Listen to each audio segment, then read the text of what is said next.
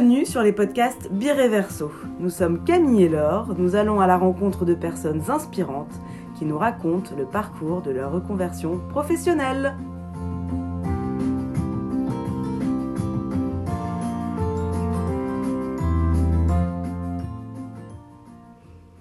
Aujourd'hui, c'est Célia qui nous raconte son parcours professionnel.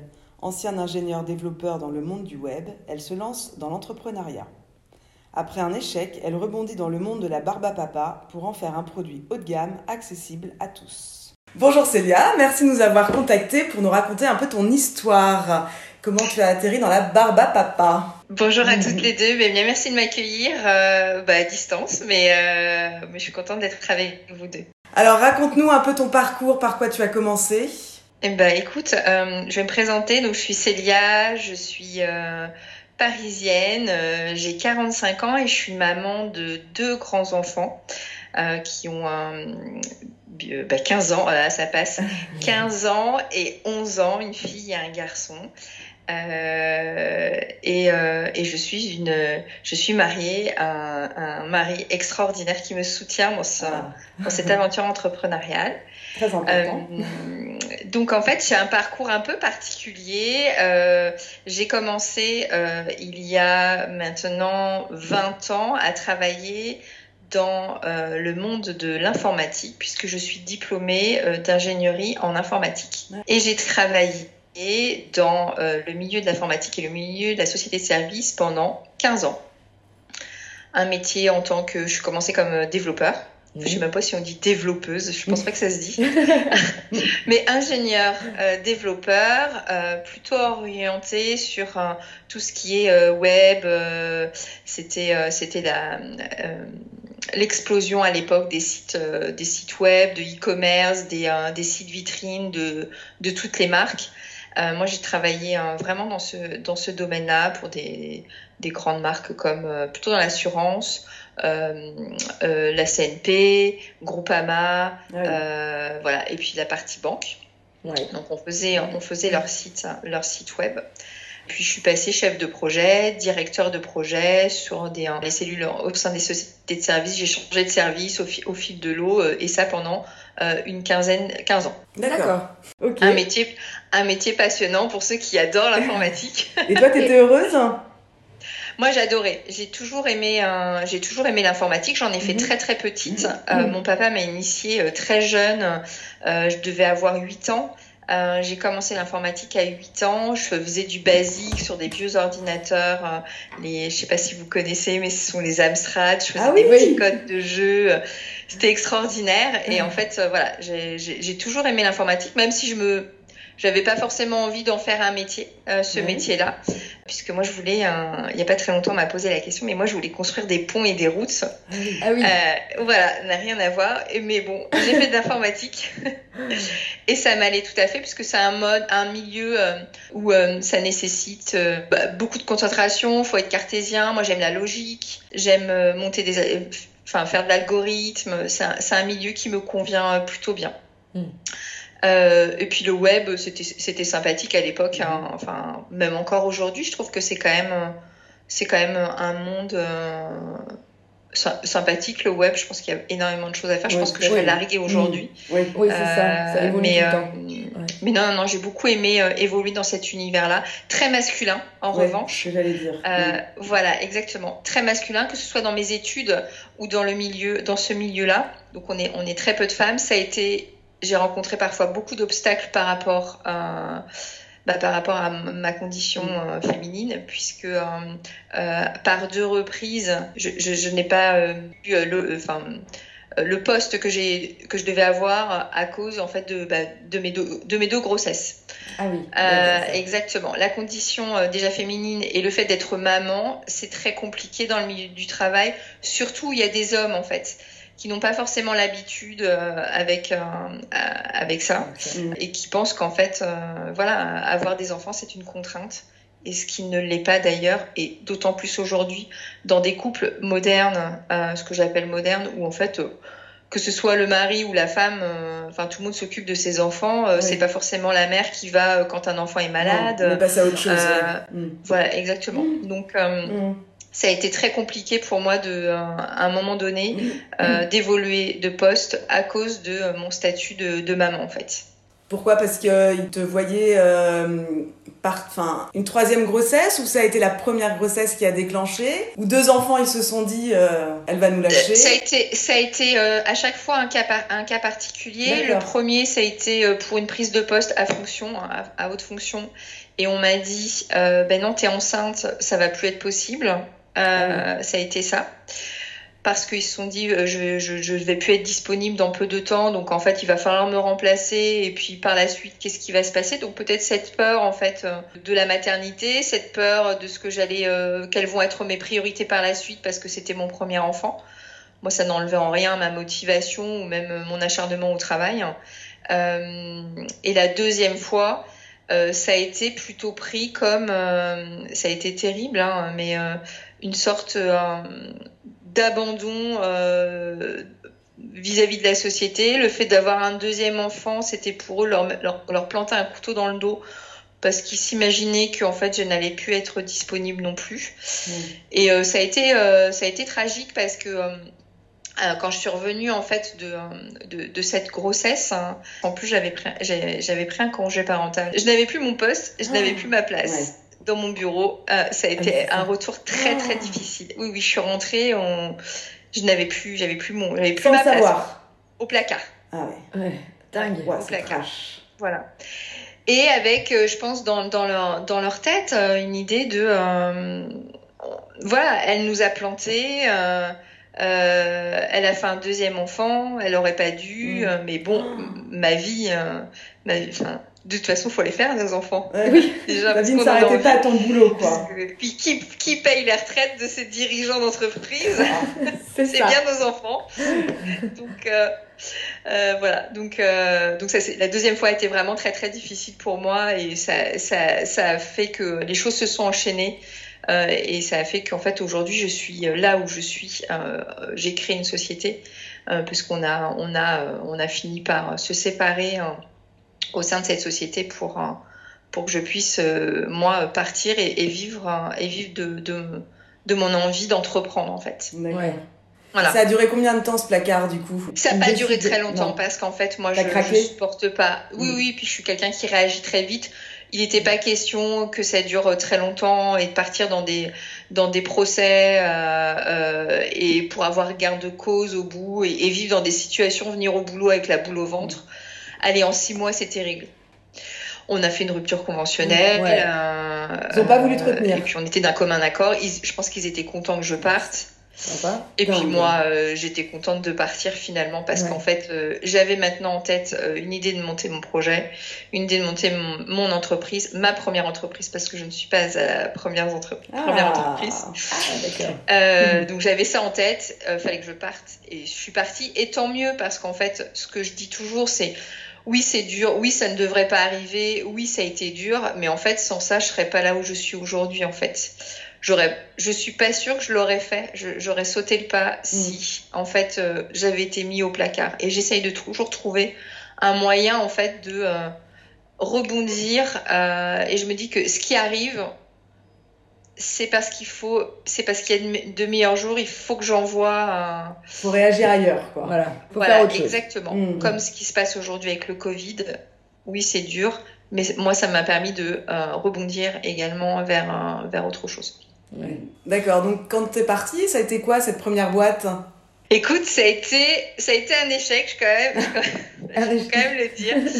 Donc je suis partie avec l'idée en tête de monter une société que j'ai montée, euh, qui était une box culinaire pour enfants. Mmh, d'accord. Euh, c'était la grande mode des box culinaires à l'époque.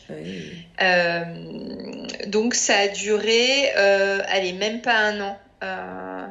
ça n'a absolument pas pris. J'avais pas du tout les bonnes méthodes pour le faire. J'étais pas du tout dans ce milieu-là.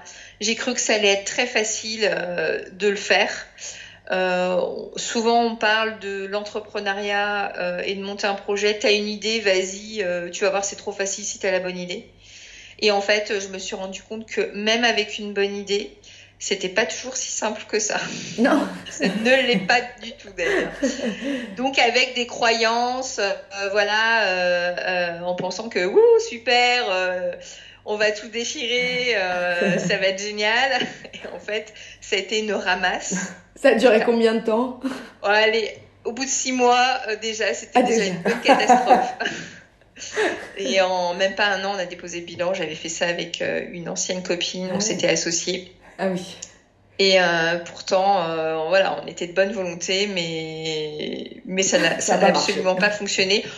On n'a pas poussé plus loin parce qu'on on a bien senti que ça n'allait pas marcher, qu'en fait, euh, voilà, il n'y avait pas de créneau, il n'y avait peut-être pas et puis on connaissait, en fait j'ai envie de dire, on ne connaissait strictement rien au monde de l'entrepreneuriat, euh, même si moi je connaissais le monde de la gestion de projet, de la direction de projet au sein de grosses sociétés, ça n'a strictement rien à voir en fait. Et vous n'avez pas été guidé par un organisme ou non, vous êtes euh, vous, vous êtes lancé à bras le corps Sur la fin, si si sur la fin, on s'est fait aider par euh, par une personne qui était notre mentor. Ça m'a beaucoup aidé par la suite puisque cette personne m'a aidé à monter ma deuxième boîte, qui est celle que, dont on va parler après. Mmh, ouais. euh, mais euh, voilà, ça m'a surtout permis, cette personne m'a surtout permis euh, de, de, comprendre qu'en fait il fallait arrêter. Que c'était un carnage. Que c'était un carnage en fait. Mais c'est bien il faut vivre des carnages. Oui je pense que c'est ça ça aide à rebondir. Exactement voilà. Ta deuxième entreprise donc comment ça s'est passé après? Donc t'as fait as posé le bilan et après? Ouais et je me suis dit je peux pas, je peux pas mettre toute cette année, euh, toutes ces années à la poubelle euh, d'entrepreneuriat. En fait, cette l'année euh, d'entrepreneuriat à la poubelle, j'ai quand même beaucoup appris. J'avais pas forcément non plus envie de retourner dans le monde du salariat. Ouais. Et je me suis dit, il faut que je remonte une boîte. Je ne savais pas quoi à l'époque, mais je me suis dit, il faut que je remonte une boîte. c'est donc là, à ce moment-là, je ne savais pas, hein. pas du tout, euh, mais je savais que c'était euh, cette voie-là qu'il fallait que je prenne, euh, que reprendre dans le monde du salariat, c'était mettre à la poubelle cette année, hein, année d'apprentissage, et je ne voulais pas faire ça. Donc voilà, je cherche. J'ai cherché pendant six mois ce que je pourrais faire. Et euh, je me suis retrouvée euh, à faire de la barbe à papa euh, à l'anniversaire de ma fille, puisqu'on a des enfants et qu'on fête leur anniversaire et qu'on est super content de fêter leurs anniversaires. je me suis retrouvée en fait à faire de la barbe à papa donc à, cet anniversaire-là. Et puis je voyais qu'en fait, que ce soit les parents ou les enfants, puisque les parents viennent chercher leurs enfants à la fin de la journée, bah, en fait ils étaient assez émerveillés. Je me disais, c'est rigolo. Et puis comme j'avais acheté une bonne machine, je me suis dit, bah, je vais la remettre en location. Comme ça, ça va nous faire un petit peu de beurre dans les épinards, puisqu'à l'époque, je ne travaillais pas. Je me suis toujours ça de prix.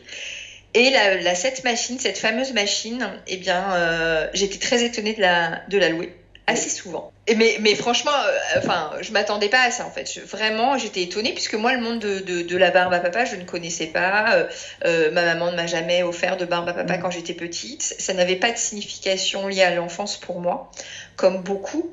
Euh, donc, je décide d'en racheter une deuxième euh, et de, les remettre, de la mettre aussi en location. Ah oui. Et pareil, je la loue, je la loue. Mais alors, tu la loues à des entreprises? Tu la loues aux familles? Je la loue et à des entreprises et à des familles euh, sur le bon, coin. Ah ouais. Ah ouais. Euh, voilà, ouais, que du bon coin. Je monte pas de business encore, euh, mm. mais voilà, vraiment des, un petit tarif, l'histoire de le rentabiliser mm. et voilà. Et là, je me dis, mais c'est pas possible, c'est bizarre. C'est bizarre ce truc. Hein. Je regarde un peu ce que fait, ce qui se fait dans le monde de la barbe à papa, et je me rends compte qu'en fait, il y a beaucoup de, il y a beaucoup de gens il y a beaucoup de monde, mais il n'y a pas de marque qui ressort comme on peut avoir une marque, par exemple pour les macarons, tu vas me citer euh, La Durée, euh, Pierre Hermé, mais pour la barbe à papa, en fait, il n'y a pas de, a pas de marque, il n'y a pas d'image de poser. Et il y avait beaucoup de choses de faites, mais pas, euh, pas ce dont je rêvais, c'est-à-dire le super beau produit, chic, mais toujours avec un esprit euh, euh, festif, hein. décontracté, mmh. enfant, festif. Ouais. Donc j'ai fait une petite étude de marché sur le sujet. Et puis j'ai acheté 3, 4, 5, 6, 7, 8, 9. Et puis, ah et puis c'est parti. Et au début, je faisais que de la location de matériel ah, et de l'animation euh, en événementiel. T'allais aux événements et t'allais faire la barbe J'allais aux événements. Donc en fait, pendant un an comme ça, j'ai fait de l'animation sur des événements, mais pour des grandes marques euh, assez chic puisqu'en fait euh, j'ai investi dans des chariots également assez Ah. euh, assez chiadés, Ah, euh, hyper joli design. Et en fait c'est un produit que finalement les marques les, je parle des belles marques parisiennes comme euh, Ralph Lauren, Le Bon Marché, euh, on avait euh, des marques de couture comme Chanel euh, qui finalement ne prenaient jamais en fait une animation Barbapapa parce qu'elles se retrouvaient toujours avec un truc un peu Cheap. kitsch, Ouais. kitsch et un peu neuneux. Et là, en fait, ça y est, c'était un produit auquel elle pouvait accéder parce qu'en fait, on arrivait à quelque chose, j'arrivais à quelque chose de ultra chic. Du coup, on a euh, rapidement eu euh, la possibilité de travailler avec des très belles marques parisiennes Ah ouais, et c'est parti très très rapidement en fait. Ah, super. En un an, la, la marque était posée, mais uniquement en événementiel, en animation et en événementiel. Et je faisais ça toute seule. Et donc pour des adultes en plus. et que pour des adultes, C'est rigolo. 99% de, euh, de, de mes clients étaient des adultes et étaient des entreprises. Je pensais sincèrement que j'allais avoir, euh, tu vois, une, ouais. une, une cible plutôt euh, anniversaire enfant, mariage. Mm. Absolument pas. Euh, C'était plutôt euh, des lancements de produits, des événements presse, des soirées, des soirées corporate, voilà ce genre de c'est choses. incroyable. Et c'était super. Enfin, franchement, après, j'arrivais dans des lieux ultra chics euh, auxquels je, je, je n'avais jamais accès. Enfin, c'était, euh, ça m'en mettait aussi plein les yeux parce qu'on découvre des lieux dans Paris euh, Oui. qui étaient extraordinaires et euh, toujours dans un état d'esprit assez joyeux parce qu'en fait, contrairement, euh, euh, euh, je sais pas, t'es content, euh, t'es content d'avoir un, un- une petite salade ou un burger à des événements où il y a, y a du traiteur, mais en fait, la, la barbe à papa, les gens me regardaient avec un sourire, mais une banane, parce que finalement, ils avaient jamais accès à ce produit parce que fallait aller dans une fête foraine Ouais. ou, un- Ouais, ou, euh, ou, ou au cirque et euh, quand t'as pas d'enfants, c'est pas forcément des lieux que tu fréquentes. Et là, en fait, euh, ils se retrouvaient face à ce produit, c'était hyper content. Ils posent beaucoup, ils posaient beaucoup de questions, ils posent beaucoup de questions. Et voilà comment le, le, le business a pris. Et euh, j'ai fait ça pendant un an toute seule, en auto-entrepreneuriat. Ouais. Euh, je voulais pas euh, remonter une société euh, tout de suite parce que je voulais vraiment faire du test and learn et m'assurer qu'en Mhm. fait le business allait fonctionner. Il y avait une place sur le Ça a marché. fonctionné. Ouais. J'ai monté Maison de la Barbapa du coup en octobre 2018 D'accord. J'ai créé euh, la, la marque. La marque, c'est pas une Ouais. boutique. La marque, ouais. Mais t'as une que la boutique. boutique, euh. Ah, et la boutique est arrivée après, Ah oui. ça. Et quand t'as posé la marque, vous étiez combien Du coup, vous avez commencé à combien Avant d'avoir la boutique? On était, alors j'ai travaillé beaucoup avec des stagiaires au début, Ouais. euh, donc euh, à deux stagiaires, plus je travaille avec des prestataires externes pour tout ce qui est pour, euh, pour euh, euh, les prestations en animation. Donc, nos barbistas sont des prestataires extérieurs. Les D'accord. barbistas, c'est ceux qui filent la barbe à papa sur les événements. Donc, il y avait une quinzaine de barbistas euh, au bout d'un an. Donc, petit à petit. Mais au lancement de la société en octobre 2018, on était trois. Ah ouais. Et après, voilà, on a formé un, du personnel qui travaille avec nous euh, sur mission, puisqu'on travaille sur des événements, donc on travaille sur mission. Et on avait une quinzaine de barbistas comme ça, formés, euh, qui intervenaient euh, sur les événements. Quatrième personne qui est arrivée, euh, qui est mon associé aujourd'hui, Vincent, euh, qui est le directeur artistique en fait euh, de la marque, qui a travaillé sur la marque euh, euh, avant, euh, au tout début qui trouvait que le projet était super sympa et qui était très investi depuis le début et qui est venu avec moi après dans le projet. Et donc, alors voilà, donc euh, la marque est née. Et la Et boutique, la elle est venue. boutique est venue ensuite. Alors, je, vais vous expliquer comment est venue la boutique. La boutique existe depuis très très peu. Ah, Alors, c'est pas une boutique physique, hein, c'est une boutique virtuelle. Et il y a aussi des corners. Euh, donc, euh, en 2020, euh, mars 2020, Ouais. euh, nous avons été impactés, comme beaucoup de gens, par le Covid. Donc en fait, euh, pour vous dire qu'en fait euh, l'activité événementielle euh, pour nous ça a été une vraie catastrophe parce que du jour au lendemain on n'a plus rien fait. Euh, avec une euh, avec l'activité qu'on avait, on a fait quand même énormément d'événements. Euh, on a un petit peu attendu pour voir ce qui allait se passer comme tout le monde parce qu'on n'avait pas forcément de visibilité en mars. On s'était dit peut-être qu'on reprendrait en juin. Après, on s'est dit septembre. Hmm. Puis en septembre, on s'est dit, bah, hmm, ça va être très Ça compliqué. sent pas bon. Avant, avant d'arriver à septembre, on s'était déjà dit il faut qu'on il faut qu'on trouve un produit à vendre en fait. Euh, on nous demandait d'ailleurs souvent en animation où est-ce qu'on peut racheter vos barbes à papa, où est-ce qu'on peut consommer vos barbes à papa? Et en fait on n'avait pas de lieu en fait hein, de consommation Mm. et on avait déjà cette idée en tête avec mon associé de se dire on va euh, il faut qu'on crée un produit euh, physique euh, à À manger, vendre. à prêt à Mm. déguster en fait. Euh, et en fait, le Covid a accéléré énormément euh, cette partie-là euh, de, de, de développement. Et en fait, on a créé pendant cette période de Covid euh, la pocket de barbe à papa. C'est le premier carré de barbe à papa prêt à déguster euh, chez soi, ça. que tu mets dans ton sac à main, que tu mets dans ton sac de sport, que tu mets dans le cartable de tes enfants. Donc c'est un petit carré de 16 cm et dedans est conditionné de la barbe à papa. Et euh, ce carré en plus est extraordinaire puisqu'il est 100% naturel. Wow. C'est un vrai carré de fraises hyper bon euh, avec des morceaux de fraises dedans. Donc Mmh. t'as le Ah fondant ouais. et le croquant. C'est une vraie petite tuerie. Donc pendant cette période, euh, on l'a sorti euh, au mois de juillet euh, 2000. On est en 2000 2020, Mmh. pardon. Via une campagne de crowdfunding, on a fait une campagne de crowdfunding et euh, on a commencé à le commercialiser parce qu'avec le Covid c'est très très long en fait. hein. Euh, on avait accès à très peu de- d'entreprises parce que tout le monde était au ralenti. Donc on vient uniquement de le sortir là euh, aujourd'hui euh, à la revente. Mais entre-temps, on a sorti d'autres produits prêts à consommer qu'on vend effectivement en ligne, qui sont aussi les dosettes. C'est pareil, c'est un, un- c'est des petits euh, dépôts de barbe à papa. On a une gamme de neuf parfums qui se consomment, euh, qui ont une durée de vie qui est un petit peu moins longue euh, que la pocket, mais qui, euh, qui est tout aussi, qui est tout aussi délicieuse en fait. Donc ça, en fait, on peut l'acheter en ligne. On a monté un site de e-commerce à partir de septembre pour lancer cette gamme de produits. Euh, et on a voulu compléter euh, ce site-là par des corners de vente, d'où la boutique. Nous, on fait des corners, on vend pas directement là, sur nos bureaux. On a décidé d'ouvrir des corners dans des centres commerciaux qu'on a ouverts en janvier. Et malheureusement, Qui ont refermé.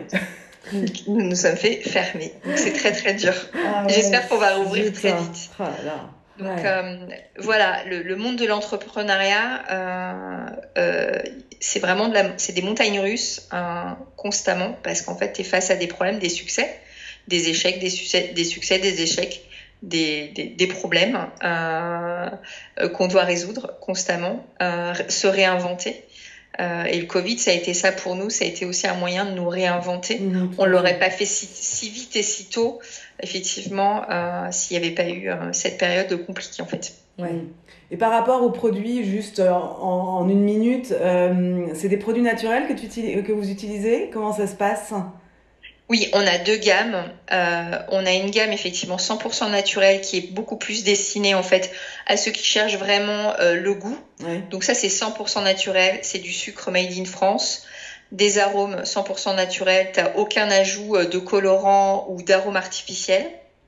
Donc on a la fraise pétale, on a le citron avec des vrais agrumes dedans, on a le matcha sobacha, euh, hyper bon, et euh, le dernier caramel beurre salé. Ah, 100%, ça c'est vraiment du 100% naturel. Et après on a une gamme classique, beaucoup plus ludique, qui est plus axée, tu vois, sur les couleurs, le visuel. Et là on est plus sur des colorants. euh, malheureusement, j'aimerais bien avoir des colorants naturels, mais en fait ce n'est pas le cas. Donc on perd un peu avec le colorant, les colorants artificiels, on garde cette couleur. Les colorants euh, naturels, on perd la couleur en fait quand on fait de la papa. Ouais. On essaye de travailler, on fait de la recherche hein, sur le sujet, mais cette gamme ludique euh, colorée euh, n'est pas euh, 100% naturelle, D'accord. mais elle est tout aussi bonne. Bah oui, bah oui, bah oui. On imagine bien. Et donc cette vente, cette vente à, à emporter fonctionne bien ou pas? Enfin, non, tu, tu livres, c'est ça. Hein? Alors, on livre partout en France. On, on- on a notre site e-commerce qu'on a lancé il y a peu de temps, donc euh, qui, qui commence, parce qu'en fait, du coup, on est passé, nous, d'une cible B2B à une cible B2C. C'est pareil, c'est un changement d'axe qui est, qui est difficile quand, euh, quand tu es habitué à faire du B2B. Euh, c'est pas les mêmes, euh, c'est pas le même marketing, euh, c'est pas les mêmes objectifs. Donc oui, ça fonctionne. C'est pas encore euh, extraordinaire pour le moment parce qu'on débute. Euh, on n'est pas on n'est pas arrivé nous à notre activité euh, au niveau de notre, notre chiffre d'affaires de notre activité Oui. d'événementiel qu'on avait. Mais c'est parce qu'on redébute un projet. hein. C'est comme si tu redébutais un nouveau projet. Il faut acquérir une nouvelle type de clientèle. Tout ça est long dans la durée en fait. En revanche, les corners, euh, les corners qu'on avait dans les, dans les centres commerciaux, ça fonctionne très très bien. Et nous, c'était euh, c'était idéal. On était face à notre cible. On avait notre client en face. C'était extraordinaire comme expérience. Ouais. Euh, c'est pas du tout la même chose que de faire du commerce en ligne, faire vraiment du commerce en Ouais. direct. Ça pour moi était une vraie, euh, une vraie bonne expérience. euh, bah voilà, de discuter avec ta clientèle, de connaître ta clientèle, euh, de savoir ce qu'ils aiment, pourquoi ils aiment, euh, d'entendre aussi toutes ces petites réflexions. Euh, euh, super, euh, ça me fait retomber en enfance, j'adore, j'en ai mangé quand j'étais petite, je voudrais en offrir à mes enfants, euh, et puis tous ces enfants autour de vous qui, qui vous regardent avec des yeux qui brillent. Ouais. Enfin, franchement, c'était c'était une très très bonne expérience. Mm. Et on attend qu'on on attend de réouvrir pour Bah, pouvoir en reprendre en fait. hein. Et alors, euh, pour conclure, qu'est-ce que tu as envie de dire à ces gens qui, euh, qui vivent comme toi des expériences dans leur entreprise et finalement qui, qui se disent bah, je vais tout lâcher pour faire autre chose Alors, euh, comme j'ai pu l'expliquer, hein, euh, c'est vraiment les montagnes russes. hein, c'est le- Mm. l'entrepreneuriat, c'est le roller coaster. hein. on passe par des étapes, euh, par toutes les étapes en fait. Euh, et moi, ce que je conseille vraiment à ces personnes qui veulent se lancer, euh, c'est surtout de garder le cap. Moi, ce que je dis toujours, le cap, c'est confiance, audace et persévérance. Sans ça, euh, ce- c'est vraiment très compliqué. Mm. Euh, parce qu'on peut très vite euh, bah, baisser les bras. Ouais. Mais l'entrepreneuriat, c'est un long chemin de. C'est c'est beaucoup de patience, c'est un très très long chemin avec beaucoup d'embûches, beaucoup de, de succès, mais aussi beaucoup de. de- Il y a des défaites, faut s'y attendre en fait, hein, et, du, et du risque. Donc en fait, si on n'a pas confiance en soi, si on n'a pas l'audace et si on n'a pas la persévérance, ben, ça va être très très, ça va être un, ça va être très compliqué. Mais on y arrive. Bah, On voit, hein. Ouais. En tout cas, beau projet, hein. Donc gardez le cap. franchement, euh, super projet. D'ailleurs, pour les petits curieux, euh, n'hésitez pas à aller visiter les pages euh, Facebook et Instagram de la maison de la barbe à papa. Exactement Et- sur barbeapapa.fr. Voilà. Voilà. le site et puis après il y a tous les il y a, il y a- il y a tous les réseaux sociaux hein, où vous pouvez nous suivre Euh, on y, on y a, il y a des bonnes good vibes on retombe bien en enfance on est des grands enfants on, on, on, on a un produit bonheur donc euh, venez, venez nous suivre Et, euh, vous, et vous livrez en Belgique ou pas? Pour le moment Pas non encore? Mais on peut le faire euh, on peut le faire de manière si vous nous faites une petite demande on peut, ça va Mm. ouvrir bientôt Bah, top, top. Ben, merci beaucoup pour ton temps, Célia. Ouais, merci. merci Célia. à vous deux Bon courage pour la suite, en tout cas. Hein. merci merci en tout cas aussi C'était un épisode Bireverso. Merci de nous avoir écoutés. N'hésitez pas à découvrir tous les épisodes sur notre site internet ainsi que sur toutes les plateformes d'écoute. Likez, partagez, abonnez-vous à notre compte pour ne rien rater de Bireverso.